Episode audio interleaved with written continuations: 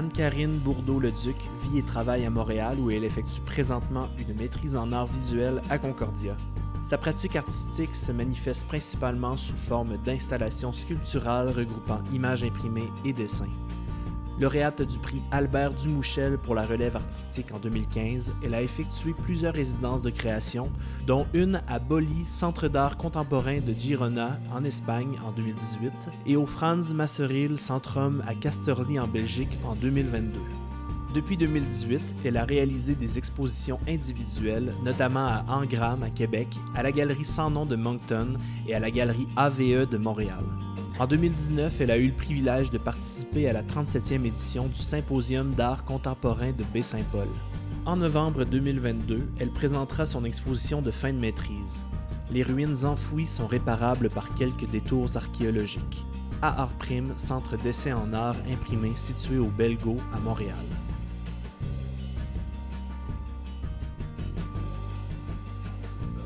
Cool.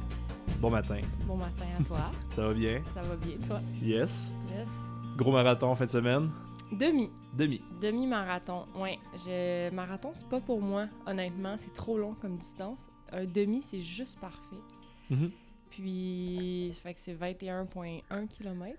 Et euh, c'est- pour moi, c'est un, un temps de deux heures. Fait que c'est pas trop long, mais un marathon, c'est comme des. C'est trop long. Trop long. Fait que ça sous-entend que t'en as déjà fait un. Un marathon? Non, je veux Non? pas me rendre là. Non, tu veux comme- pas? non, je veux même pas l'essayer. Je... euh, Les demi, c'est nouveau aussi pour moi. C'est comme mon deuxième officiel que je faisais. J'avais fait des distances de 15-18 avant, mais rien de... de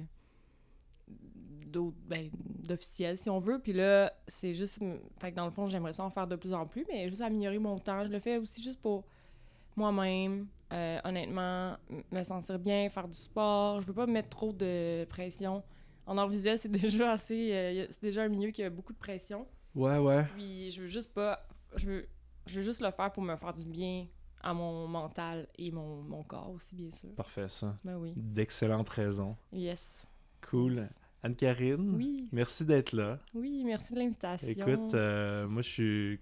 Quand, quand je suis tombé sur ton Instagram, c'est les, les couleurs Hmm. qui Mhm. m'ont euh, beaucoup attiré. Puis le, le motif terracotta, un peu. Ah, terrazzo. Terrazzo, ouais, c'est ça que je voulais Oui, dire. ah, c'est drôle, je voulais en parler justement Ah oui? plus tard, mais Nice. ou maintenant, mais oui, très cool. Je voulais aussi te demander comment tu étais tombé sur mon profil. Ça, ça aussi, ça. Merci en fait de l'invitation, premièrement, mais aussi, ouais, la question. Oui, mais écoute, euh, moi, je pense que c'est... On a, un, on a un professeur en photo qui nous avait parlé de, du terme de sérendipité.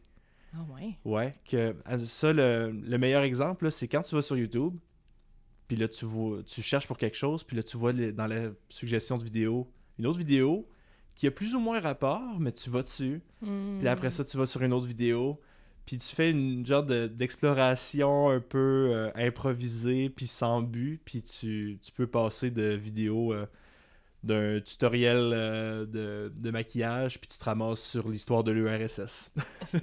Quasiment. Ouais, Genre- le rabbit hole qu'on Ouais, le rabbit Ouais. hole, exactement. Fait que là, c'est un peu par ça. Moi, je me, je me promenais, j'essayais de découvrir des gens pour, le, pour peut-être inviter au podcast et tout. Puis euh, Mm. t'as- ce que, ce que tu as créé, puis ce que, ce que tu présentais, Mm. ça, ça, ça m'est tombé dans l'œil. Ah, génial. Ah, en plus, je dois dire, petite confidence, moi, c'est mon rêve de faire un podcast. Ah ouais? Ah Puis wow! là, je suis comme excitée là, depuis ce matin. Je sais pas si tu voyais, mais je souriais parce que c'est comme.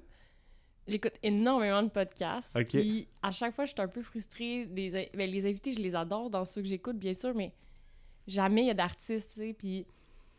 Ben, pas jamais. Il y en a, mais il y, en- il y en a, il y en a beaucoup de la musique. Ça, c'est un milieu que, que on, en- on voit souvent les artistes musicaux être invités dans les podcasts que j'écoute, par exemple. Mais à chaque fois, en art visuel, il y en a beaucoup moins. Il y en a quelques-uns, quelques-unes aussi, mais euh, à plus petite, euh, disons, échelle.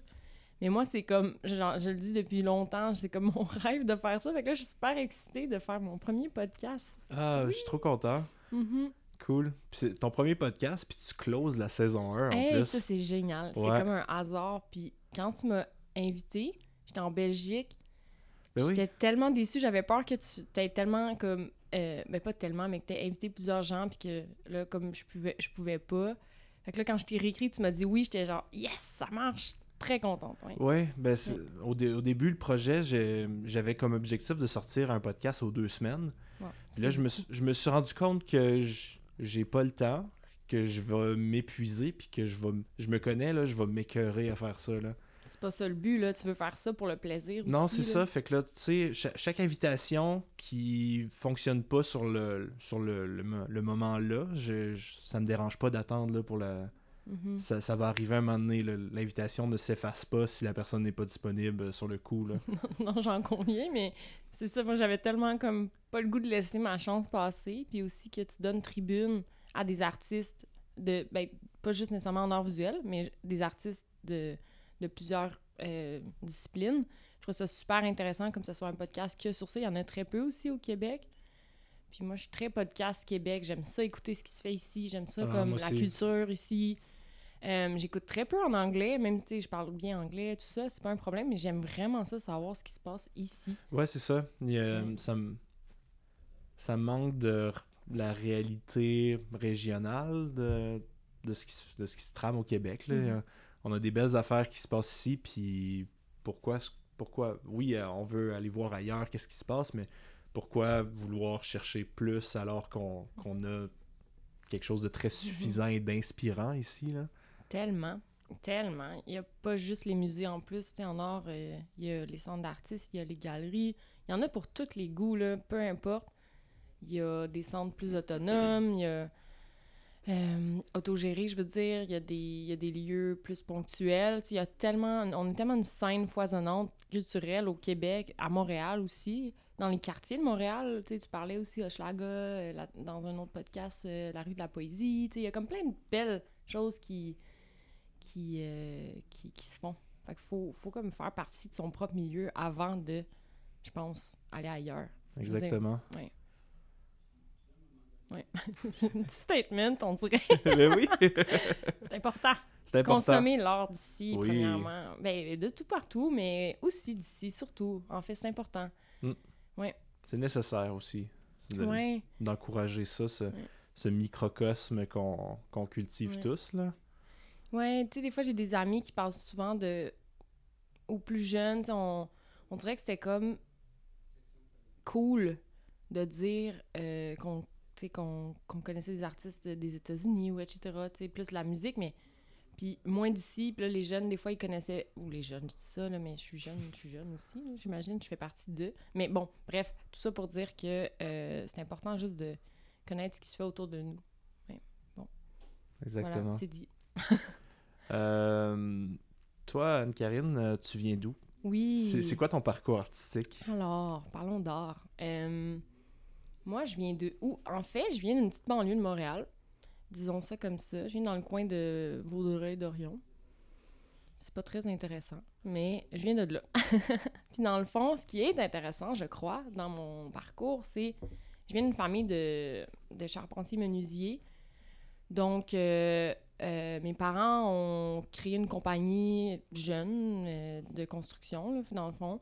Puis ma mère, elle a travaillé un peu sur le chantier aussi, mais elle s'est plus euh, réfugiée après dans l'administration. Puis mon père était charpentier menuisier, donc sur le chantier, etc. Puis euh, j'ai grandi dans un milieu de, de maisons, de, de, de, de, ben, de maisons, tout le monde. Ben, dans le sens que ce que je veux dire, c'est que mon père amenait des plans à la maison, je construisais des maisons en carton avec ma soeur Ok. je dessinais énormément. Je dessinais dans la, dans la rue avec une grande de la craie. euh, dans le fond, mon père amenait du gyps à la maison, qui est comme une, le gyps vient du gypsum, en fait. Bref, puis c'est comme poreux, puis c'est comme de la craie. Ouais, ouais, Fait ouais. que ça te permet. Fait que moi, je dessinais des maisons avec ça, ce qui me ramenait euh, comme des plans d'architecture de haut. Puis j'étais. J'adorais jouer à Sims. Tout ce qui était dans l'univers de la construction, j'ai comme baigné un peu dedans. Puis plus tard, euh, ma soeur aussi, elle, elle s'est mise à travailler avec mon père sur le chantier. Ben, pour mes parents, en fait, mais. euh, puis son conjoint aussi. Puis aujourd'hui, ils ont con- depuis un an, ils ont leur propre compagnie. Fait que finalement, tu sais, je viens vraiment de ce milieu-là, comme de la construction. Fait que mon travail est intrinsèquement lié à ça. Ben oui, ben oui. Puis je m'en inspire, puis je leur demande, tu sais, comme pour eux autres, des fois c'est un peu plus abstrait ce que je fais parce que je construis pas nécessairement des maisons, mais j'utilise des matériaux qu'ils utilisent. Fait, que- je peux dire que mon background est, est relié finalement à ma famille parce que souvent je me suis questionnée où j'étais dans cette famille-là parce que je faisais pas ça finalement. Mais euh, ouais, aujourd'hui, je le vois, là, je leur demande de, de, me, r- de me ramener des matériaux, des fois des retailles, parce que j'essaie aussi d'avoir une pratique un peu plus éco-responsable. Mhm. Fait que euh, je viens de là, je viens de cette famille, en fait, euh, qui inspire grandement ma pratique artistique aujourd'hui. Puis que j'ai longtemps comme plus mis de côté, mais qu'aujourd'hui, j'apprécie à, à en parler parce que c'est important aussi de parler de, de soi-même. Mais pas de soi-même nécessairement, mais de où on vient. Ou, ouais. Voilà, Cool. je viens de là. Nice. Oui. Puis t'as as grandi à Montréal? Euh, non, c'est que dans le fond, j'ai déménagé. euh, je suis comme. euh, je veux prendre une gorgée en même temps de café, mais mauvais moment pour répondre à la question. Mais euh, j'ai déménagé pour mes études. en fait, ben, mon parcours, si je vais, je vais y aller rendu là, mais en fait, j'ai déménagé à Montréal pour mon bac en art visuel. Moi, j'ai fait mon deck. j'ai fait un double deck parce que j'étais j'étais intéressée par tout. J'aimais autant les sciences humaines, j'aimais j'aimais beaucoup de choses. euh, mais je savais pas trop, mais j'aimais beaucoup les arts. Puis en fait, je dessinais tellement quand j'étais jeune, comme je disais tantôt. Puis mes parents m'avaient euh, inscrit à des cours de dessin, mais j'haïssais tout ce qui était de la peinture. Moi, la peinture, je voulais rien savoir. J'ai jamais peint enfant. Mes parents m'avaient acheté des fois des peintures à numéro. J'étais comme Ah, c'est plate. Puis aujourd'hui, la peinture, c'est c'est comme le médium que j'utilise. Je fais de la peinture dans mes interventions, mettons, plus sculpturales, mais je fais pas de tableau. Euh, bref, et donc, je m'étais inscrite dans un double deck. J'ai fait le- ce- en art visuel et sciences humaines. Puis après ça, je suis allée euh, à l'UQAM en art visuel. Donc, j'ai déménagé à Montréal et depuis, je suis restée. Euh, Ok. Longue réponse, mais ouais, c'est ça. Puis là, je fais une maîtrise en art visuel aussi à Concordia, que je termine bientôt. Donc, euh, ça, c'est mon parcours. mon parcours, voilà. Eh oui. Oui. J'aime ça commencer par ça pour, euh, oui, avoir euh, une vue d'ensemble de, de la personne invitée, mais j'accorde vraiment de plus en plus d'importance sur le, le d'où on vient, puis Mhm. comment ça se traduit dans notre pratique aussi. que- Qu'est-ce qu'on, c'est quoi les petits éléments de, de notre enfance, euh, de, de notre cheminement personnel qu'on va chercher pour créer. Là. Mhm. Puis là, Ouais. euh, on, a, on a eu l'exemple parfait avec, euh, Oui. avec ta famille euh, en construction. Oui. là. C'est, euh, c'est vraiment cool et, et fascinant. Là. Oui, mais longtemps, je me suis dit, c'est pertinent pour les autres? Est-ce que moi qui parle de moi où je, de, de, de moi où je viens, ouh, pardon, de moi qui parle un peu de, de où je viens, est-ce que c'est vraiment intéressant pour les autres?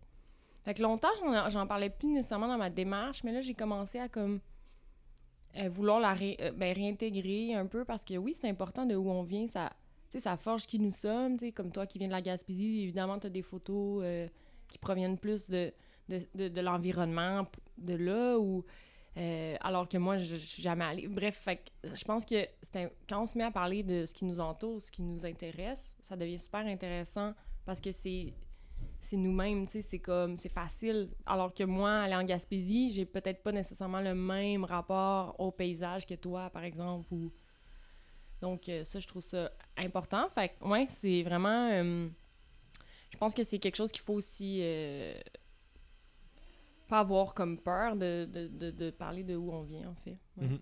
Exactement. Oui. Euh, dans tes concepts clés, tu parles de reproduction, d'imitation, Mhm. Euh, d'accumulation, puis de réappropriation slash appropriation. Ouais. Euh, Est-ce que tu peux m'en parler?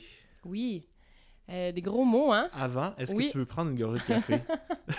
Le café est si bon. Merci Oui. d'ailleurs. Mm. Parce que, oui, en fait, je vois mon travail comme, un, comme plusieurs cycles, en fait. Puis, ces, ces gros mots-là, finalement, font partie de ma démarche, de mon processus de, de création. Fait que dans le fond, euh, je prends... Bon, ça serait un bon, un bon exemple de revenir au terrazzo, comme tu parlais en- d'entrée de jeu, mais en fait, euh, je vais prendre comme une- un matériau de construction qui me fascine pour ses couleurs, ou des fois je trouve des objets dans la rue, des fois ça s'impose euh, de, de soi-même, des fois c'est j'essaie de surfer un peu avec les vagues, les, les, les trends dans le fond. Le terrazzo c'est devenu tellement trendy en ce moment, ça en est comme capotant. Puis j'ai comme voulu comme moi-même m'y prêter au jeu, fait que je, finalement je copie ou je vais imiter euh, pour en faire des pastiches. Donc, des fois, c'est le, le, vrai terrazzo, des fois, c'est euh, du terrazzo que j'ai fait en plâtre, des fois, je l'ai dessiné, des fois, il est imité en, en sérigraphie, donc imprimé, des fois, c'est imprimé au jet d'encre. Puis toutes ces façons-là de reproduire une même texture peut être euh, mise en contexte dans d'autres euh, dans d'autres installations, dans, ben dans, dans une façon de ça devient des images un peu sources qui me permettent de faire des sculptures, des installations. Puis pour moi, c'est comme des cycles, c'est comme juste que où je peux aller pour reproduire un même objet ou une même texture. Puis euh, au début, tu sais, je pensais au terrazzo, je pensais à sa forme imprimée. Puis après ça, je me suis mis à faire de la pub de papier, je me suis mis à faire du terrazzo en papier. Euh, il y a comme toute cette espèce de mélange-là aussi intriguant de, de moi-même découvrir à travers mon propre processus des nouvelles stratégies. Puis, dans le fond, mon travail aussi, c'est beaucoup, euh, c'est beaucoup de stratégies, de dispositifs euh, de présentation à travers les mêmes objets, les mêmes images. Puis, il y a beaucoup de... Il y a beaucoup de choses qui se passent. Fait que ces concepts-là me permettent vraiment de comme, développer le potentiel de chaque chose que j'ai. Comme la première tuile de terrazzo est devenue déclinée en 25, euh, 25 euh, soit images ou autres objets. Fait que pour moi, c'est comme super intéressant de développer euh, ces concepts-là, en fait, à travers ma propre pratique par certains médiums plus spécifiques, donc le dessin ou l'image imprimée. Ou... Mm -hmm. ouais. ça, ça te permet d'aller comme au fin fond de, de l'iconographie que, que, ça représente chez toi, là. De, oui. de comprendre le, le, motif, le matériau comme ça, là, ça, ça tu développes un, un, certain lien justement avec euh, ces, ces concepts-là, ces, ces visuels-là. Mm -hmm. Oui, tout à fait. Tout à fait. Je deviens, c'est comme devenu mon partenaire de d'atelier, disons, disons ça comme ça. Tu sais, souvent les, les gens trouvent des choses, sont comme j'ai pensé à toi parce que c'est présent fréquemment dans ton travail. En ce moment, je m'intéresse plus au terrazzo parce que, tu sais, terrazzo, c'est super intéressant parce que ça vient vraiment de la Rome antique, en fait, à la base, l'origine même là, du terrazzo, de concasser des petits morceaux, en fait, pour ceux et celles qui ne savent pas c'est quoi. En fait, c'est plusieurs petits morceaux fragmentés, des fois de verre, des fois ça peut être euh, du granit, etc., plus naturel. Puis après ça, c'est de couler du ciment, puis ça crée une, une texture un peu... Euh, euh, du nougat un peu ou euh... ouais c'est peut-être le meilleur exemple que j'ai en ce moment là, mais c'est un bon exemple ouais c'est un bon exemple ouais, ouais, je, Le, je, je, le vois bien ouais mm. puis dans le fond euh, ça vient vraiment de loin puis pendant les années 80 nos écoles les les, les les, les planchers c'était ça puis c'était plus brun gris par contre mais c'était comme ah c'est nos planchers c'est laid tu sais puis ça puis là depuis quelques années c'est comme intense. Il y en a partout les comptoirs de cuisine euh, les rideaux de douche. Moi ça, ça me fascine aussi. C'est un peu des pastiches au final là faire un rideau de douche mou avec une texture rigide tu sais c'est comme ouais ouais ouais. Moi ça me fait ça me ça me ma tête est comme pourquoi on est rendu là dans nos concepts de justement d'imitation d'une texture? Pourquoi on a besoin d'avoir du terrazzo sur un rideau de douche? Et des des des cases de téléphone cellulaire euh, qui sont du terrazzo tu sais dans ma tête c'est comme on est là aujourd'hui dans la reproduction. En fait c'est aussi un un reflet ou pas nécessairement un commentaire ou une critique nécessairement mais c'est plus de d'illustrer en fait la société ou, ou actuelle dans laquelle nous sommes, que tout est un peu reproduit. C'est juste de... Je cherche un peu à valoriser chacune des reproductions, en fait. Au final, c'est un peu ça que je pense que je fais. Ouais. Mm -hmm. Ouais. ouais, parce que j'essaie vraiment de... chaque reproduction, finalement, est importante. Il n'y en a aucune qui est meilleure que l'autre. Fait que dans le fond, aujourd'hui, tous les objets qui nous entourent, y des fois, c'est des c'est comme plus nécessairement les vrais matériaux. Fait que je pense que c'est ça. Oui. Ouais. Puis euh, tu parles de, de valoriser. Euh, ouais. dans J'ai regardé tes projets euh, d'installation, là, puis c'est. C'est exactement ça qu'on qu voit. C'est le matériau brut valorisé, mm -hmm. l'installer dans l'espace et tout. Là, oui. Mm. Ouais, ben, en fait, je cherche constamment comme ma tête, c'est comme je parlais de cycle plus tôt, puis je cherche constamment à trouver des nouvelles façons de mais un même objet ou un même matériau, exemple euh, j'avais une planche de gyps dans une expo euh, de tel, tel format. Là, je la décroche, je la sors, je l'entrepose dans mon atelier. Là, quelques mois plus tard, ou même des années plus tard, je me dis, qu'est-ce que je peux faire avec cette planche-là qui a servi? Mais je peux la couper, tu sais, je peux la repeindre, je peux recréer des sculptures. Fait que mon travail, même euh, sculptural et installatif, vit des cycles. J'ai... euh, je travaille sur une expo en ce moment, puis j'ai des vieux socs que j'ai fait pendant mon bac, puis là, je suis en train de les réutiliser, les repeindre. Il y a des matériaux, comme je disais plus tôt, que je demande à ma famille de, de, me, de me ramasser sur les, chantiers. Des fois, c'est des fragments, puis en fait, c'est ça aussi qui m'intéresse. Qu'est-ce que je peux faire avec un fragment? Euh, des fois, un fragment qui est brisé aussi, on, on, sais, on sait plus son origine, il est brisé. Jamais j'aurais pu nécessairement briser ce morceau-là exactement comme ça. Fait qu'il y a cette espèce de, de, de découverte d'objets singuliers aussi qui m'intéresse beaucoup. De si je brise une tuile de terrazzo, justement, ben elle n'existe plus, j'ai juste des fragments. Euh, Il y a comme une part aussi de surprise dans ça. Fait que, fait que pour moi, c'est toujours. J'essaie beaucoup de réutiliser. J'essaie en fait finalement d'avoir une pratique quand même assez. euh, c'est sûr que je crée des choses, mais plus éco-responsable. Euh, d'utiliser ce que j'ai à l'atelier. Des fois, je trouve des affaires. Là, je me dis, qu'est-ce que je peux faire avec ça? Il y a comme un, un- une espèce de euh, travail de mon cerveau que j'essaie d'utiliser plus. De me donner des propres défis, contraintes aussi. Ouais, ouais. Euh, Ouais, j'essaie vraiment comme... Ça devient des fois plus difficile parce que là, j'essaie de moins en moins d'acheter de choses qui sont neuves.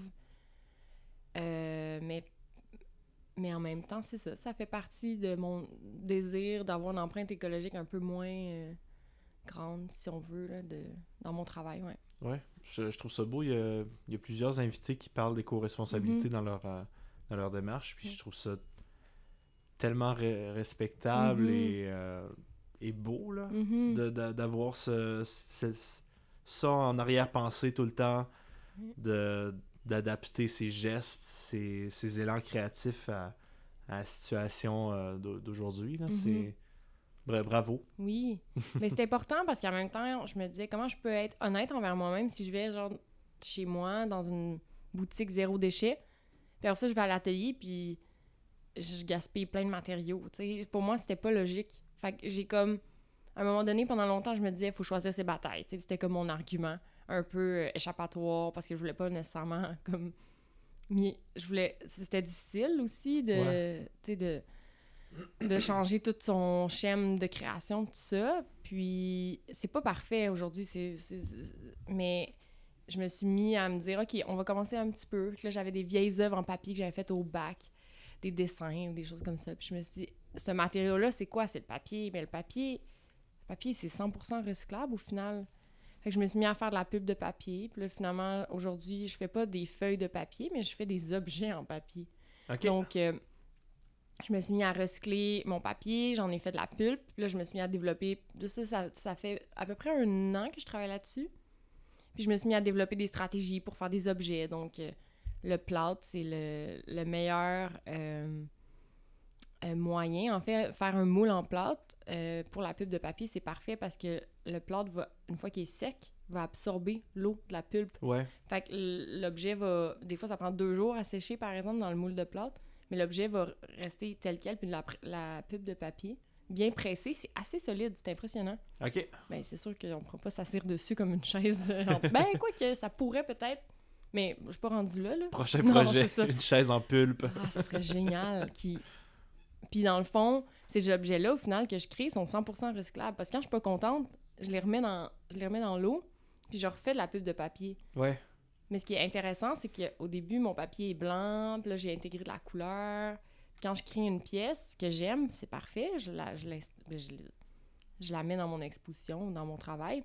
Mais quand je l'aime pas, elle a des, des couleurs. Fait que quand je la recycle, elle, elle devient de plus en plus euh, grise, euh, colorée. Fait que la pulpe de papier devient aussi usée, mais c'est- ça, démontre un peu de son cycle de recyclage. Fait que pour moi, c'est intéressant aussi dans le processus même j'ai de moins en moins de pubs de papier qui sont 100% blanches parce que de plus en plus que je recycle des choses qui, qui ça moins bien marché ou que j'ai fait des tests, que je veux juste recycler.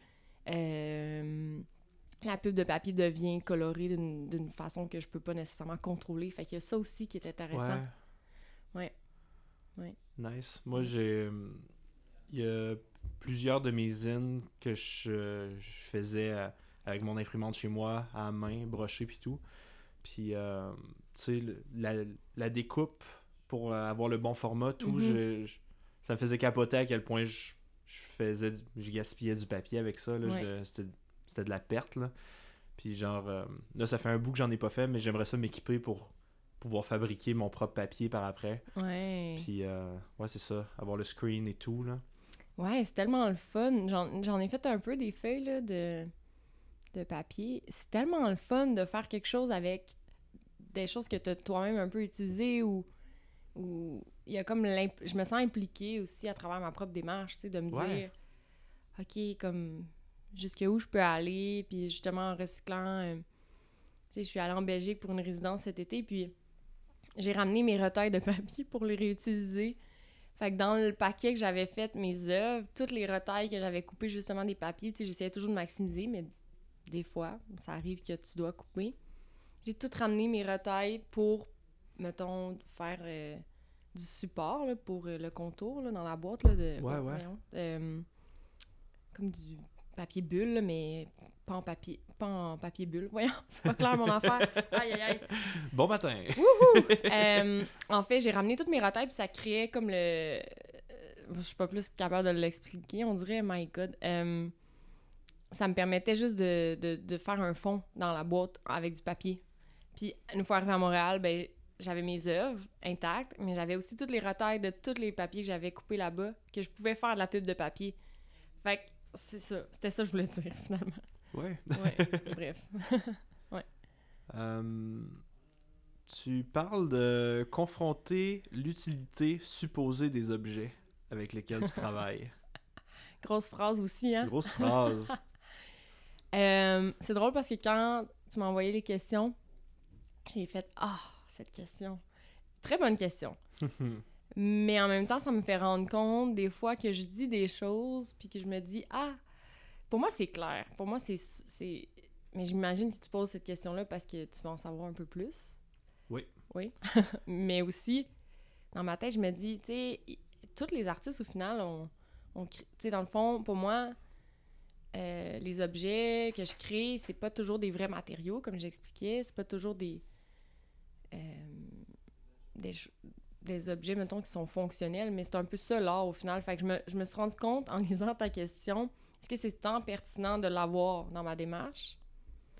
Parce que ce que je voulais dire au final, c'est que à travers mon processus de, de création, qui est cyclique, euh, de réutiliser des objets, je finis par créer des, d'autres objets qui sont pas fonctionnels. Par exemple, euh, j'avais fait un escabeau en styromousse.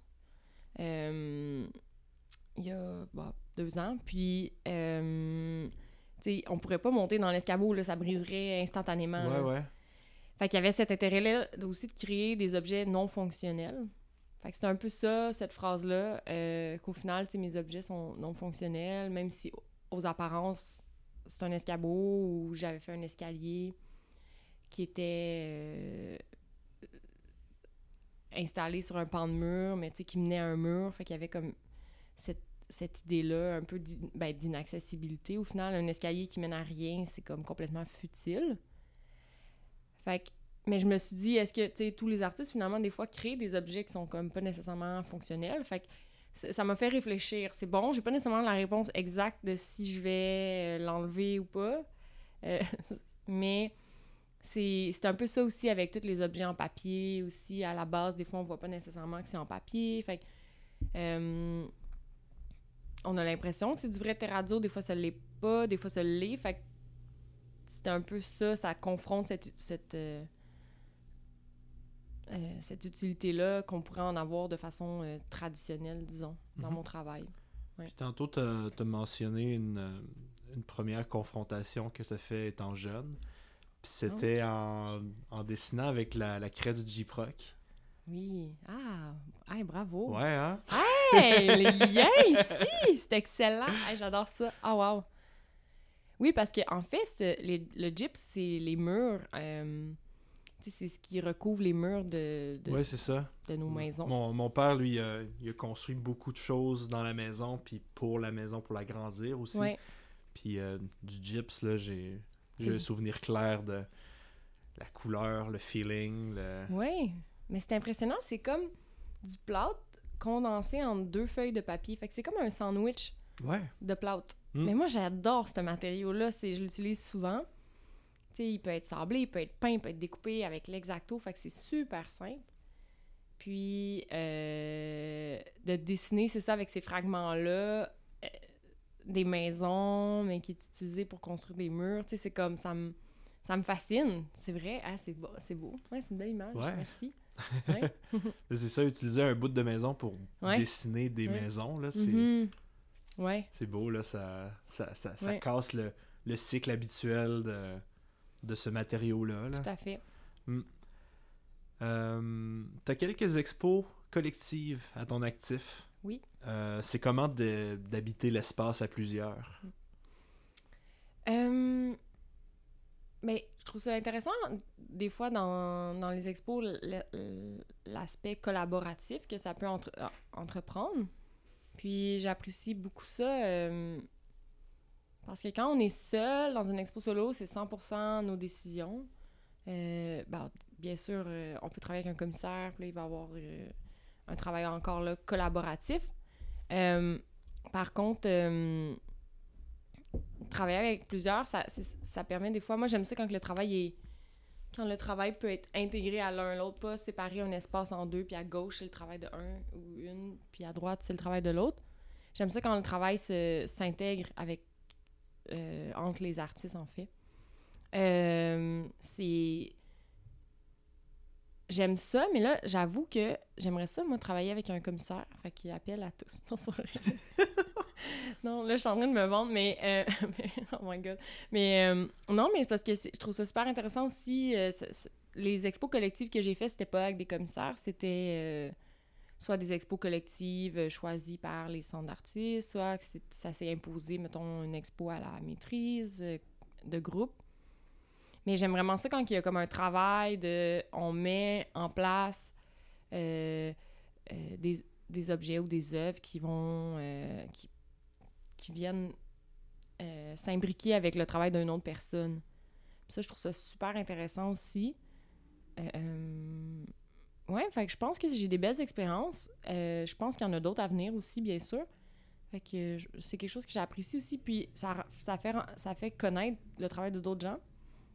Mais aussi, lors de vernissage ou peu importe, ce qui est intéressant là-dedans, c'est que des fois, les, ben, les artistes, mais le public va pas nécessairement te connaître ou vice-versa. Fait que tu amènes un public. Alors qu'une expo solo, des fois, les gens, on en parlait au début, les gens, s'ils connaissent pas l'artiste, parfois, ils vont pas nécessairement aller euh, voir l'expo. Des fois, oui, bien sûr, il y a toujours des exceptions, mais euh, d'avoir des expos collectives, ça, ça permet qu'il y ait des fois une plus grande visibilité. Ça, j'apprécie ça. Je trouve que je trouve que c'est important d'avoir les deux, en fait. Pas juste des expos solo, pas juste des expos collectives, mais je trouve ça bien de découvrir le travail de plusieurs artistes, en, en fait, aussi, Mhm. euh, en tant que public. Ouais. Puis là, j'imagine que quand il y a des expos collectives d'organiser, euh, chaque artiste arrive avec leur proposition finie, veut pas, pour l'installer euh, dans l'espace. Est-ce qu'il est déjà arrivé des situations où tu as dû modifier une idée pour pouvoir mieux l'agencer à, à celle des autres, si tu as, dû rajouter des trucs à, à tes créations ou bien d'en d'en enlever Mhm. justement pour que ça s'imbrique mieux? C'est-tu déjà arrivé comme situation? Euh, bonne question. C'est déjà arrivé d'avoir eu une expo où est-ce que euh, j'aurais aimé ça que ce soit plus collaboratif, par exemple, mais ça s'est pas donné parce que la personne de son côté avait des problèmes techniques. Euh, j'ai dû plus adapter à mon installation de mon côté. Euh, ensuite, euh, enlever ou... Non, je pense pas que ça m'est arrivé. J'ai parfois, dans une expo, le, le lieu où j'exposais voulait peindre les murs parce qu'il disait que ça ressortait mieux les œuvres. Mais j'aimais pas le gris qu'il avait choisi parce que les gris, là, les gris colorés, c'est Hmm. Ouais, tellement important. puis c'était un gris coloré plus bleu, puis je déteste les gris bleus. Ok. Puis le gyps, c'est un gris jaune, en fait. Fait que moi, j'avais du gyps dans mon travail. Puis je leur ai dit, non, non, ça marchera pas, je veux pas ce gris-là. Puis euh, ils me disaient, oui, mais ça va bien sortir, tu vas voir. J'étais comme, non, ça va jurer, parce que deux gris colorés qui fit pas ensemble, c'est pas beau. Hmm. Ben, en tout cas, ça dépend, bien sûr, mais quand c'est des aplats de couleurs, tu dans une peinture, bien sûr, mais dans un... Dans mon travail, c'était comme le- du gyps plus en aplat, les murs peints, fait que ça allait... Dans ma tête, ça allait jurer. Ouais. J'accorde une grande importance à la couleur, comme tu as dit au début aussi. Fait que pour moi, je me disais non, non, non. Et euh, ben, j'étais allée acheter un gallon de gris coloré plus chaud que froid.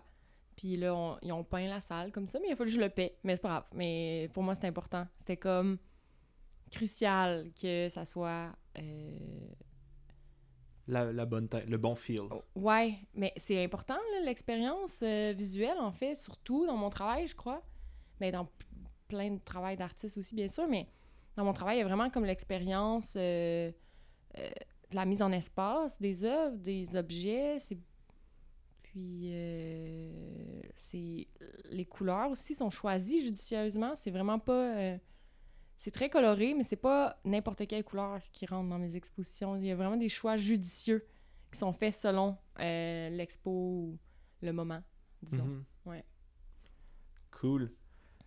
Euh, Est-ce qu'il y a une résidence qui t'a marqué en particulier? Ouais. J'ai fait quand même. Parce que j'ai- j'ai Ouais. j'ai checké ton CV, Oui. là, puis t'en as fait des, Ouais. des résidences, là, wow! Ouais, ouais c'est quelque chose que j'apprécie vraiment, les résidences. Parce qu'il y a quelque chose de moins. Euh, c'est plus ouvert, bien sûr, c'est l'expérimentation, de la recherche. Fait que tu t'en vas. euh, euh, j'ai fait deux résidences à l'international, une en Belgique puis une en, en Espagne. Mais j'ai fait quand même beaucoup de résidences au Québec même. Puis même si c'est à une heure de route, ça fait du bien de sortir de son chez, chez soi, de sa routine. Puis ça donne un temps d'arrêt de travail. Fait que j'aime vraiment ça. Puis aussi, il y a moins de... Il y a moins de finalité dans une résidence. Tu peux juste partir, explorer, faire des choses, puis... Puis, euh, puis voilà. Mhm. Mais pour répondre à la question précisément, euh, je t'avoue que j'ai un faible pour ma résidence en Espagne. Oui. Ouais, parce Ça, que... c'était c'était quand, ça? euh, Ouais, c'était en 2018. Ouais, c'était ma... avant, avant le crash? euh, Ouais, avant le crash boursier. non, l'autre crash. Euh, en fait, ouais, c'est ça, c'était ma première résidence internationale. Fait que c'est sûr que j'ai peut-être, je sais pas. Euh, mais cette résidence-là, ça m'a vraiment permis. Euh, ça n'a pas été facile. Je pense qu'il y, y a ça aussi. Ça a, ça a été quand même difficile à plein d'égards, mais c'est une résidence dans laquelle je sors extrêmement positive. Puis, euh, dans le fond, ma première expo solo, c'était en Gramme à Québec. Puis, euh, tout juste après, on m'avait suggéré d'appliquer à cette résidence-là. Puis, j'ai appliqué en me disant, bah, c'est quoi les chances? Mais finalement, ben, je suis allée. Nice. Fait que, puis dans le fond, euh, j'étais toute seule pendant deux mois dans un, dans un appartement en Espagne. C'était à Gérone, dans la en Catalogne, à une heure de Barcelone. Très chouette endroit. Puis je, ma, mon atelier, c'était, je l'appelais mon donjon parce que c'était comme une ancienne église, puis j'étais comme dans la tour où est-ce qu'il y avait juste de la brique, puis c'était euh, de la brique, mais pas juste de la brique, mais de la pierre, des patchages de briques, il y avait du ciment, c'était comme vraiment éclectique l'endroit. Mhm. Puis il y avait comme une tour dans mon atelier, comme un donjon. Ça me faisait bien rire. Mais ça a été difficile parce que j'étais seule, c'était l'été, il n'y avait pas d'autres artistes avec moi, mais j'ai vraiment profité de cette occasion-là pour me centrer sur ma pratique. J'ai travaillé énormément. Je pense que ça a débouché beaucoup de choses que je- dans mon travail. Ça m'a permis de faire beaucoup d'introspection aussi sur moi-même. Ben oui, outre-mer, puis euh, la, la seule artiste sur place, c'est Mhm. pas, pas le choix d'être euh. Focus. Introspection, euh, full, full. Oui. Mais ça, ça a créé des fois des, des, des- des- moments d'ennui extrêmes. Mais au final, je pense que j'ai vraiment apprécié ce moment-là pour me grounder, si on veut, en tant qu'artiste. puis de me dire que je, je- je méritais cette place-là. Puis c'est une belle résidence, somme toute. euh, tu sais, c'est pas... euh, mais c'est sûr que si je, je pense à celle que je, je reviens de cet été, en Belgique, justement, on était huit artistes, c'était le fun, on buvait des bières les vendredis, tu sais, bien sûr. Mais en même temps, je pense que j'ai un petit faible pour celle en, oups, pour celle en Espagne parce que je, je sais pas, peut-être parce que c'était la première ou je pense que, ouais, c'est comme le tournant un peu, je pense, en 2018, disons, de. C'est comme le début de, de, de, de, belles choses qui me sont arrivées, je pense. Fait Ben que, oui. euh, ouais. Trop wow. Trop wow. Trop wow! Non, mais moi, j'ai j'ai fait un, un voyage euh, ou- outre-mer, puis c'était à Barcelone, justement. Ouais. Puis c'est c'est tellement un, un beau coin inspirant, Mhm. là. C'est... j'ai- j- Moi, c'est... Le, le souvenir le plus fort de là, c'est les, euh, les matins froids. Puis Que- les midis à 40 degrés. Ouais, c'est ça. Mais des Ouais. fois, je, je, je sors les, les poubelles chez nous euh, de, de mon appartement, puis le petit froid qu'il y a le matin, puis l'odeur de la ville, ça, ça me rappelle Barcelone à 100%. Ah ouais? Ouais, moi, c'est c'est une, une question de température, puis de- d'olfactif, on dirait, là. Ouais. C'est... euh, Ouais. tu sais, c'est comme mon seul gros voyage que j'ai fait, fait que c'est... Il y a tout un, un côte en or dans, dans mon esprit autour de ça, là. Ah, mais c'est sûr, quand c'est la première fois ou les premières expériences, je pense qu'on a comme quelque chose de vraiment. euh, un attachement émotif Ouais. à, à ça. Fait que. Mais en fait, euh, je voulais dire quelque chose, j'ai oublié, mais c'est pas grave. c'est pas grave. Bref. Ouais. Les résidences, c'est le fun. Oui. Est-ce que toi, t'en as fait? J'en ai fait une, pas l'été passé, l'autre été d'avant à Percé. Ok, ah, wow. Ouais, dans, dans le cadre du, du festival des Perséides. Ok. Puis ça, c'était un deux semaines de- d'exploration de, mon processus photographique. Puis, Mhm. tu sais, ça, ça a débouché ailleurs, je dirais, dans ma pratique. Ça, moi, j'explorais beaucoup mon territoire, euh, mon, mon rapport à l'enfance entre le, ce que j'étais et ce que je deviens. Euh, puis là, cette résidence-là, il y a comme un, un côté plus charnel du territoire que j'ai découvert. Euh, une exploration euh, vraiment plus ancrée sur le, mon côté émotif, je dirais. Côté exploration sexuelle aussi, Mhm. d'a- d'avoir grandi homosexuel en Gaspésie, puis de, de, de poursuivre mon exploration en ville et tout. Fait que j'accorde beaucoup d'importance. C'était ma première résidence. Puis c'est. Elle, euh, elle m'a mis euh, sur, sur la bonne track, je pense. De... Ouais, puis c'est le fun parce que quand euh, quand t'appliques, des fois, t'écris quelque chose, puis il se passe tellement d'autres choses quand t'arrives sur les lieux. Puis la rencontre avec les autres, puis comme tu dis, tu sais, ça t'a mis... euh, peut-être que t'aurais mis le doigt dessus quelques années plus tard, mais cette résidence-là t'a permis vraiment de travailler plus de façon focus, disons. Exactement. C'est, très cool. Ça permet d'accélérer un, un processus qui peut prendre des années. Là. C'est... Tellement. Ouais. C'est, Ouais. Avant, j'avais, avant de faire cette résidence-là, j'avais comme pas beaucoup d'attentes parce que je- moi, j'ai, les études en photo, c'était, c'était très commercial que, Ouais. que ce que j'ai fait. Puis Mhm. c'était un, un très petit side, mon exploration artistique, puis tout. Puis là, c'est... Ça, ça a été très important. Là. Je- je- Mhm. Ça t'a ouvert les portes sur la création plus personnelle, en fait. Oui, c'est ça. Fait que euh, je je suis très reconnaissant, reconnaissant Mhm. de ça. Puis, tu sais, maintenant, j'essaie d'amener plus mon côté artistique dans, dans mes contrats et tout, là. Fait que, euh, ouais. Oui, c'est. euh, ça me fait penser aussi à une autre résidence que j'ai appréciée énormément à Alma, euh, C'est une courte résidence de cinq jours, mais c'est. euh, euh, en heure imprimée, euh, jet d'encre. Fait que c'est le fun pour tout, tout type d'artistes. Il y en a qui font plus du collage, peinture, ils vont là quand même. Il y en a qui c'est des photographes. Moi, c'était plus pour l'image imprimée, pour me faire du matériel. Celle-là aussi, euh, puis ils prennent beaucoup d'artistes par année parce que c'est juste cinq jours.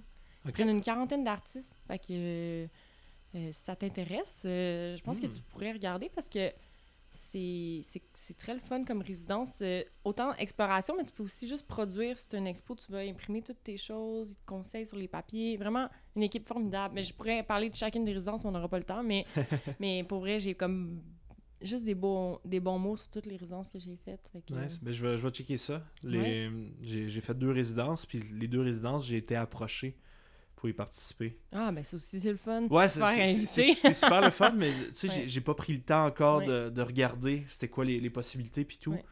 Ça va venir. Ouais, c'est ça. Faut se laisser du temps. Ouais. Faut être, faut être indulgent envers soi-même parce qu'en en or, on a tellement de chapeaux à porter. Là. Ouais, exactement. Euh, ton expo de fin de, de maîtrise? oui, Ouais. C'était oui. c'était quand? C'était... C'est pas arrivé Ah, encore. c'est pas arrivé, ok. Je finis ma maîtrise là, là. Comme, c'est demain, mon Malade. Non, c'est pas vrai. Euh, Mais fé- félicitations. Merci. Écoute, c'est un, un- un gros chemin qui tire à sa fin, là. Oui. Bravo. oui, en fait, j'ai commencé ma maîtrise en 2019 à Concordia. Ok. Juste avant la pandémie. Euh, Puis, dans le fond, j'ai une. Moi aussi, là, une- on en parlait euh, au début, mais. euh, j'ai eu une maîtrise COVID. Ouais. Euh, à, à certains égards, euh, il y a des côtés positifs et d'autres moins, bien sûr. Mais bon, somme toute, euh, je termine ma maîtrise en novembre. Je sais pas quand le podcast sort, mais euh, mon expo aura lieu du 4 novembre au 4 décembre 2022. Et c'est à Art Prime, qui est un centre d'essai en art imprimé à Montréal, qui est situé dans le Belgo. Ok.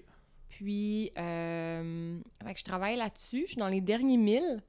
Euh, L'expo est comme bientôt, bientôt. Fait que je suis full excitée, mais il y a beaucoup un travail de, de, de collection. euh, je parlais que je ramassais des fois, euh, je sais même plus, je l'ai dit, mais des fois, je collectionnais des objets qu'on me donne ou des matériaux. Je ramasse des objets dans la rue, je donne une seconde vie, tous les cycles de création que je parlais. Puis l'expo, c'est comme deux ans à peu près de travail. La maîtrise en est de trois, mais je peux considérer que je travaille là-dessus depuis peut-être plus deux ans, disons. Ah. C'est comme toute ma nouvelle pratique avec le, le papier. Puis longtemps, j'avais mis de côté le dessin. Je renouvelle tranquillement avec euh, le dessin. Fait que c'est une expo qui rassemble des objets, que tous les cycles de création dans lesquels j'ai fait permuter mes objets depuis deux ans. Puis dans le fond, il y a beaucoup un travail de mise en espace que j'ai aucune idée. Hmm. Parce que j'arrive, j'étais un peu comme un. J'arrive sur les lieux, j'ai des boîtes d'objets. Je sais un peu le- l'ensemble, c'est visuellement dans ma tête, je le vois, là, mais je sais que sur place, il va y avoir des choses que euh, je vais devoir adapter. Puis j'aime ça en même temps, mais c'est un peu co- comme challenge, ben, challengeant si on veut, parce qu'il y a une part d'inconnu. Ouais. Mais c'est comme la partie de plaisir. Je suis comme un enfant qui s'en va construire un, un, un, un, un château de blocs, là, ou peu importe. là. Je suis comme... J'aime vraiment ça, mais il y a un autre côté de moi qui est comme « Ah! » c'est d'un coup que... Ouais. Fait que j'arrive avec des boîtes de choses. Je vais construire mon installation sur les lieux. Je m'adapte aussi beaucoup au lieu dans lequel je suis. Pour moi, c'est important aussi d'avoir une pratique en fonction du lieu. Puis mon travail traite beaucoup de matériaux, bien sûr, mais d'architecture.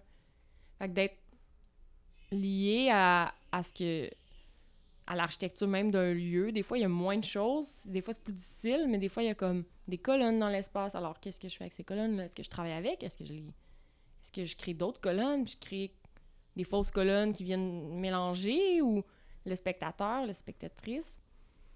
Fait qu'il y a tout ce travail-là que je... que, que moi-même, je sais pas, mais en même temps, je suis excitée de ça. Fait que c'est ça. Ouais, fait que ça s'en vient. Puis, euh, ouais, ça va être euh, la fin, la fin de ma maîtrise, mais le début de d'autres choses. Bon, quelle phrase cliché. C'est la fin d'un projet, mais le début d'une aventure. Ben, c'est ça, là. Wow. Ah, quand je vais m'écouter, après, je vais être genre, oh, pourquoi j'ai dit ça? que veux-tu? Voilà. Fait que le Ouais. 4 novembre, hors prime. Oui, vernissage, 4 novembre. Euh, Puis je pense que ouais. l'épisode va sortir euh, aux trois quarts d'octobre, Ah, crois. génial. Ouais, je génial. pense. Bon, pour, pour les gens qui vont m'écouter, mais tu sais, sûrement que ça va être euh, des gens aussi qui me connaissent puis ils savent déjà pour l'expo, mais j'aime ça en parler aussi. Ben oui, c'est important, Ben là. oui.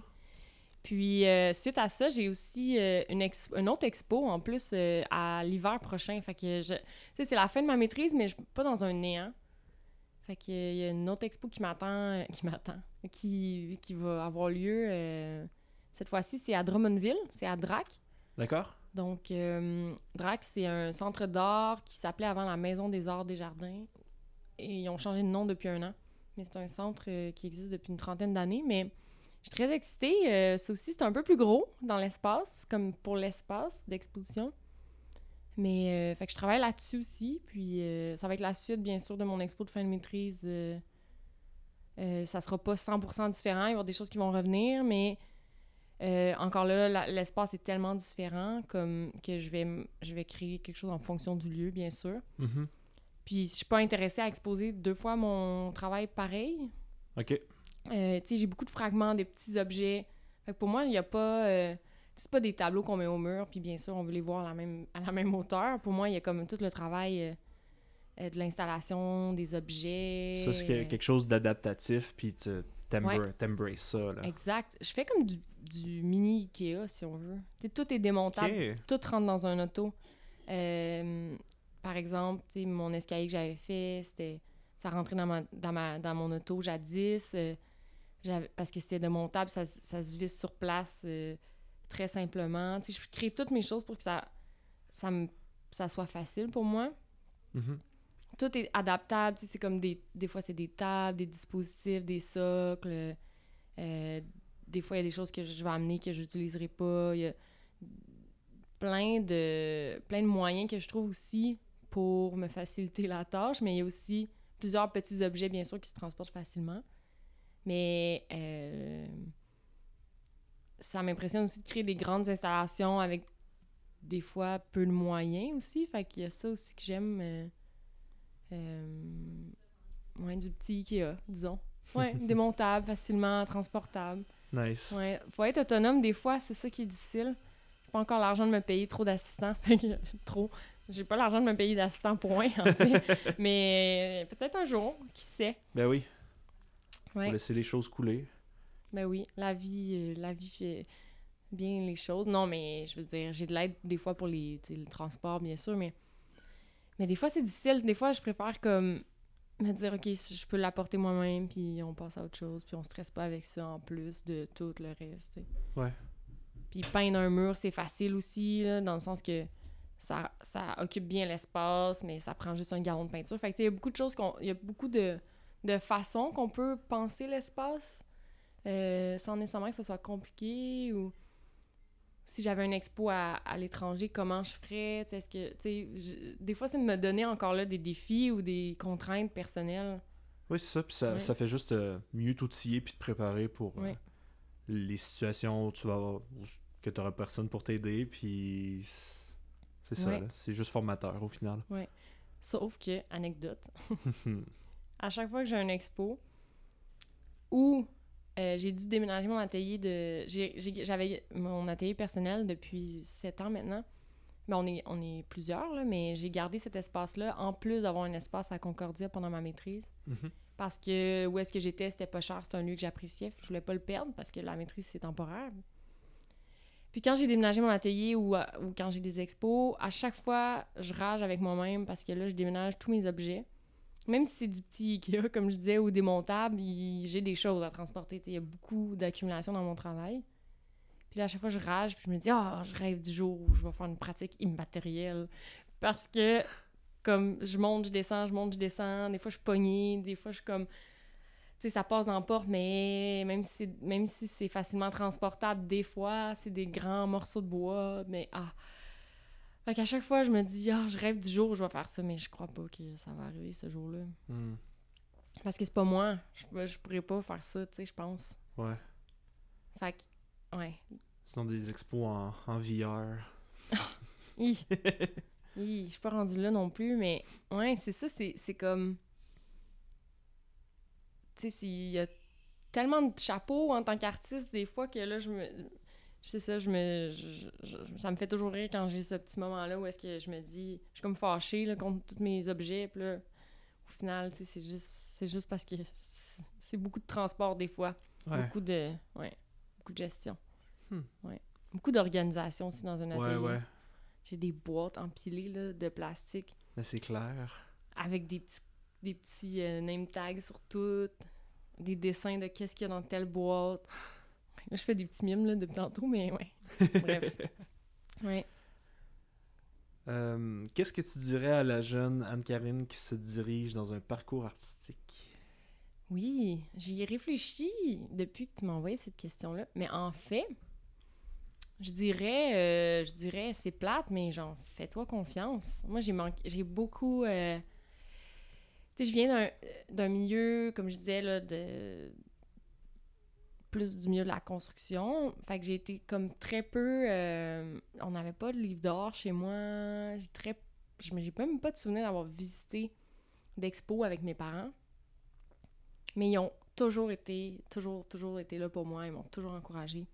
Sont... euh, ma famille, c'est vraiment des gens euh, extrêmement généreux. Puis ils font ce qu'ils peuvent dans la mesure de ce qu'ils sont capables de faire, dans le sens que ils vont être là pour me donner des matériaux, ils vont être là pour me donner un coup de main pour les expos, des transports, d'ici, ça. Ils vont venir à mes expos, au vernissage. Ils sont vraiment là. Euh, ils m'ont encouragé. euh, jeune, c'était les cours de dessin. Ils ont comme toujours fait du mieux qu'ils pouvaient en fonction de ça, mais j'ai été très peu initiée alors, autrement ça. Fait que quand je suis rentrée dans mon parcours au deck, moi je voulais juste faire du dessin, mais là j'étais amenée à faire de la peinture, puis j'haïssais ça. Puis là, j'ai découvert la sculpture. Fait qu'au final, euh, c'est ça, j'ai découvert tout ce que... Ben, pas tout ce que je fais aujourd'hui, mais je veux dire, j'ai découvert cet amour-là, finalement, pour la sculpture, euh, le, bois, finalement. Tu sais, je fais... Finalement, je fais des choses pas si loin de ma famille, au final, même si je construis pas euh, quelque chose de fonctionnel. Mais je dirais juste, c'est ça, à, à, à la jeune Anne-Karine de peut-être d'être plus curieuse aussi, de voir, comme ça m'a pris du temps avant de voir les autres artistes. C'est peut-être, je sais pas, je me revois, puis comme je travaille aussi dans un cégep, euh, puis des fois je les vois, les jeunes, puis je suis comme, mais ça me j'étais pas de même. mais ça me sont curieux, ils font des, ils connaissent plus de choses que moi, à leur âge, au cégep, j'avais. Puis, je, ben, je les trouve bons, je les trouve bons, puis je me revois, puis je me dis, hi, j'étais pas, j'étais pas mauvaise dans l'exécution des, des niveaux techniques, mais les concepts de mes, mes œuvres au cégep ont, mettons, évolué. puis, je pense, je pense que je manquais cruellement de confiance. Fait que je dirais, finalement, pour répondre à ta question, juste de de pas avoir peur. Mais c'est simple à dire avec du recul, tu sais. En même temps, j'ai j'ai fait mon chemin, j'avais pas confiance, je l'ai acquis peut-être avec le temps. et- Fait que, tu sais, je peux pas dire à la jeune Anne-Karine, fais-toi confiance. Elle, elle- elle aurait sûrement répondu, euh, mais oui, mais ça se fait pas de même, tu sais. mais de suivre son guts aussi, de juste suivre qu'est-ce que t'as le goût de faire. J'avais le goût de faire de l'art au final, mais c'est ça que j'ai fait, puis je suis là. Ouais. Aussi simple que ça. Ah ouais, ben non, c'était pas simple. C'est une Ben. réponse de genre 10 minutes. Non, j'exagère, mais... Ouais. Comment on peut te suivre puis supporter ta démarche? euh? Ben, Instagram, comme tu as pu voir. Je suis très... Ben, pas super active, mais j'essaie quand même. Des fois, je pense que j'ai posté quelque chose, puis je fais comme « Oh, ça fait longtemps! » Euh, J'aime montrer le processus créatif. À l'atelier, j'aime ça, le inside de, du travail des artistes. J'aime- J'adore ça quand mes, mes amis artistes le font, mais je trouve que je le fais pas assez. Mais Instagram, je suis quand même active. Euh, c'est pas mal ça. euh, je dirais, j'ai un site web, mais ça aussi, c'est plus. Des fois, il faut que je le mette plus à jour. C'est moins, c'est moins, euh, moins direct. Euh, Instagram, je suis facilement conta- contactable. C'est, j'ai pas de distinction entre Instagram personnel et professionnel. Mhm. Pour moi, mon Instagram, c'est que l'art. Je montre que, que de l'art ou des fois mon demi-marathon, comme on parlait au début. Ben oui. Mais en story, ça, ça, ça reste pas. Fait que... Mais m'encourager, ben, c'est venir à des expos ou juste me, ma- juste me parler aussi comme, comme sur Instagram. J'aime ça quand on... Moi, j'essaie aussi de plus en plus quand j'aime quelque chose chez quelqu'un, le travail, de le dire. C'est important, ça. Mhm. Ça, c'est une forme d'encouragement, puis de support aussi. Puis bien sûr, euh, si on aime le travail, euh, des fois de l'achat, mais, mais en même temps, c'est pas euh, donné à tout le monde. là. On n'a pas toujours l'argent pour acheter de l'art. Fait que. euh, mais c'est sûr que ça, ça encourage les artistes. Mais sinon, au-delà de ça, juste le support, euh, disons. euh, euh, pas émotif, mais le, le support, les encouragements ou Mhm. tout ça, c'est très, très, très le fun. Puis là, je, je constate que mon Instagram, ça marche bien parce que là, t'as découvert mon travail. Ben oui. Ça, c'est cool. Je suis full contente. Ouais, je vais, je vais y prendre soin. Quoique, Là, avec tout le reste, là, je me dis TikTok pis tout. Faudrait, faudrait que je fasse des TikTok d'or. Ouais. Eh, boy, boy. Ça, ça pogne. Genre, je suis quelques artistes sur TikTok, Ouais. puis euh, moi, je... encore là, je suis là pour le behind the scene, là, puis Mhm. pour voir Ouais. qu'est-ce qui se passe derrière la derrière l'œuvre. Ouais. Fait que c'est une belle plateforme pour ça. Ouais, mais il a fallu que je Google récemment. euh, C'était quoi la différence entre un vidéo puis un reel? Parce que j'étais pas certaine. Je pensais que j'avais compris. Mhm. J'avais compris, mais j'étais comme pas sûre parce que là, je me suis mis à me dire, oh my god, là, il y a les stories, il y a les reels, il y a les vidéos conventionnelles. Je commence à être perdue moi-même. Ouais, mais tu sais, la, la ligne est mince entre une vidéo et un reel. Ouais. Je, je pense que surtout ce qui fait la différence, c'est la plateforme qui Ouais. présente. C'est le... Le vite. Ouais, c'est ça. Ouais. Ça, c'est c'est ça qui fait que le.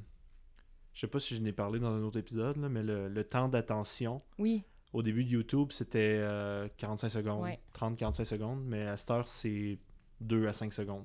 je Faut- confirme que t'en as parlé. Ouais, Ouais. Avec ça. mon amie Geneviève. Oui, oui, oui. Oui, oui. Geneviève, je me suis justement, je me suis inscrit à euh, un cours à l'imprimerie. Ah, génial. Ouais, en janvier ou février, je sais plus. Puis c'est pour euh, introduction à la sérigraphie. Ah, très cool. C'est ça. Fait que là, je me suis dit, ah, je risque d'être en simili-dépression saisonnière, là. puis je vais contrer ça avec un cours. C'est excellent. Ouais. Pour vrai, c'est vraiment le fun aussi. euh, les introductions, ça te permet aussi de découvrir. euh, Est-ce que tu sais c'est qui le professeur? J'ai oublié son nom. Est-ce que Je- c'est Stéphanie? Ça Ah. se peut, peut-être. ou Leila? En tout cas, les deux, je les connais, mais sont, c'est des superbes personnes. Fait Ok, que, cool. Bon choix. Puis ce qui, ce qui m'a fait pencher aussi, c'est que c'est des petits groupes. Ouais. Puis ça, je- Mhm. je- j'aime ça. Mais tu- en Gaspésie, mes, Oui. mes groupes à l'école, ce Ouais. que des petits groupes. Fait que Ouais. j'apprécie beaucoup ça, le, le travail au, euh, un à un, là, puis avoir du feedback. Ouais. C'est des liens avec les, les autres, les camarades de classe et Ouais. tout, là. Ouais, puis la sérigraphie, il y a plusieurs façons de faire, tu sais, dans au, au sein même du médium. Tu peux avoir des aplats, des images plus photographiques, tu peux avoir un travail. Fait que c'est vraiment cool aussi de trouver sa, sa voix à l'intérieur de ça. Ouais, c'est ça. Ouais. Puis l'imprimerie, ils sont super, je les aime. Je les aime full aussi. Pas juste parce que c'est mon amie Geneviève, mais j'avais fait une résidence aussi là-bas jadis. Ouais. puis C'est un beau lieu, c'est tout près aussi d'ici en fait, mais Mhm. ils sont bien organisés, ils sont bien structurés, ils ont des pratiques plus éco-responsables. Tu sais, En art imprimé, c'est pas toujours évident, mais ils font Ouais. des beaux efforts, puis c'est vraiment euh, un beau lieu. Ouais. Ouais. C'est ça, j'ai bien hâte de le découvrir. Ça, Ouais. ça va être la première fois que je vais y aller aussi, là. Fait que- Ah, t'as pas visité les lieux? Pas encore, non. ah, Ouais, mais tu seras pas déçu. cool. Yes, génial. Nice, ben, euh, c'est... Merci, Anne-Karine. Ben merci à toi. Je suis très reconnaissant de, de ta curiosité puis de ta confiance envers mon projet. C'est... Ça, ça me Ouais. touche beaucoup que, que tu aies répondu à l'appel. Puis euh, je trouve que c'est une, euh, c'est une belle rencontre pour terminer la saison 1. Oui. Hey, merci tellement de l'invitation. T- Pour vrai, je peux faire check à mon rêve. J'ai fait un podcast, Ben oui! mon rêve. Euh, J'ai comme le rêve facile. Là. Souvent, je dis, ah, ça, c'est mon rêve. Mais non, pour vrai, c'était vraiment, euh, c'était vraiment quelque chose que je voulais faire. Puis je te remercie beaucoup de l'invitation, puis aussi de l'intérêt, parce que parce que c'était un peu sorti de nulle part, là, ou de me faire inviter sur Instagram. Hmm. Puis là, ensuite de ça, de, de réaliser que tu as juste découvert mon profil par la recherche, puis que tu m'as invité, je trouve ça, euh, trouve ça merveilleux. Puis merci de donner tribune euh, à des artistes. euh, vraiment, c'est important. Puis on en parlait au début, puis tu le fais. euh, puis j'ai apprécié tous tes podcasts aussi. Fait que, Ah, merci beaucoup. yes, Ah, tes mots commencent bien ma journée. Oui, Très beau, merci beaucoup. merci. Puis un gros merci à l'espace local, euh, local espace collaboratif, où les 9 épisodes sur 10 ont été enregistrés. Oh. Un très cool espace euh, de cowork, puis euh, je vous le conseille fortement. Le café est bon. Café très bon. Le café filtre est excellent. Oui, Ça, c'est c'est rare que je vais dire cette phrase-là dans ma vie. Là. ouais, moi aussi. C'est comme dans des petits, euh, dans des petits jars euh, de, tu sais là, les biolo- biologistes? Ouais, des Des. Hélène Meyer. Hélène Meyer. Ah! Sais-tu qu'est-ce que j'allais dire, le premier mot? Moi, J'allais dire- Marcel. J'allais dire dans un cathéter. Mais c'est pas ça, pote. Non! Ou, tu sais, à la limite, t'aurais pu dire un, un, un, un brayère. Non, un. Un Un, oh boy, un bégère. Bécher, c'est ça. Un bécher, peut-être, j'aurais pu dire, mais un cathéter, c'est autre, autre chose. Mais bon, Ouais. Ça, c'est le segment où ce qu'on peut voir qu'on n'a pas fait nos sciences nat. non, c'est ça. Deux, deux artistes ici présents. c'est ça. C'est ça. Moi, le, tout ce qui. Des fois, je, des fois, je google des affaires assez banales, puis je fais comme, voyons, c'est où cette affaire-là dans le corps? oh. Aïe, aïe, aïe. Bref. Trop wow. Ouais. Trop wow. Trop hey, wow. belle expression. Trop Ouais, wow. Trop wow. Trop cool. Cool. Cool. On va clore ça là-dessus. Que. oui. Merci beaucoup.